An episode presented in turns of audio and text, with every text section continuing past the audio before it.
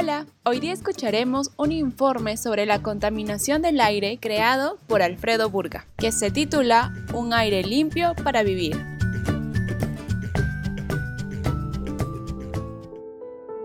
¿Qué es la contaminación del aire? Se preguntarán. Según el diario El Popular, la contaminación del aire atmosférico es la presencia de materia o diversas formas de energía que indican riesgos, daños o molestias para las personas y seres naturales. Según la OMS, el Perú es el país más contaminado de América Latina. ¿Cuáles son las causas de la contaminación del aire?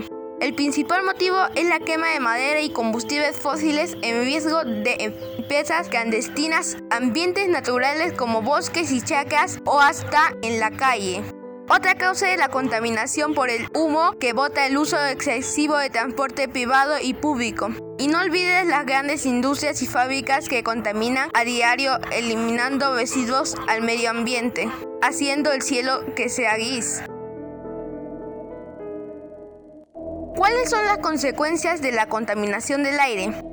Los principales efectos en el aire pueden ser permanentes sobre la salud, envejecimiento acelerado de la piel, ojos y pulmones, la pérdida de capacidad pulmonar y el desarrollo de enfermedades crónicas como asma, bronquitis, enfisema y posiblemente cáncer de los pulmones, la piel e incluso los ojos. El medio ambiente está sujeto a las consecuencias las plantas sin el ambiente adecuado dejan de subsistir, es decir, mueren ya que no tienen iluminación ni un lugar cómodo para crecer.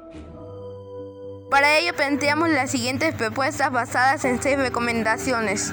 Ventilar la casa y limpiar el aire. Usted se preguntará, ¿por qué es importante esto? Es de suma importancia porque evita que se acumulen partículas y virus o enfermedades en el aire de su vivienda. 2. Tener plantas en casa para purificar el aire. Las plantas producen oxígeno que nos ayuda a respirar y al mismo tiempo mejorar la capacidad de aire que respiramos. 3. Evitar producir humo en casa porque el humo contamina los pulmones y envejece más rápido. 4. Utiliza productos limpiadores ecológicos porque algunos productos de limpieza son tóxicos. 5. Reducir, reciclar y reutilizar. 6. Uso de bicicletas como medio de transporte ya que al momento de usar carros y buses contaminamos el aire y nos contaminamos nosotros.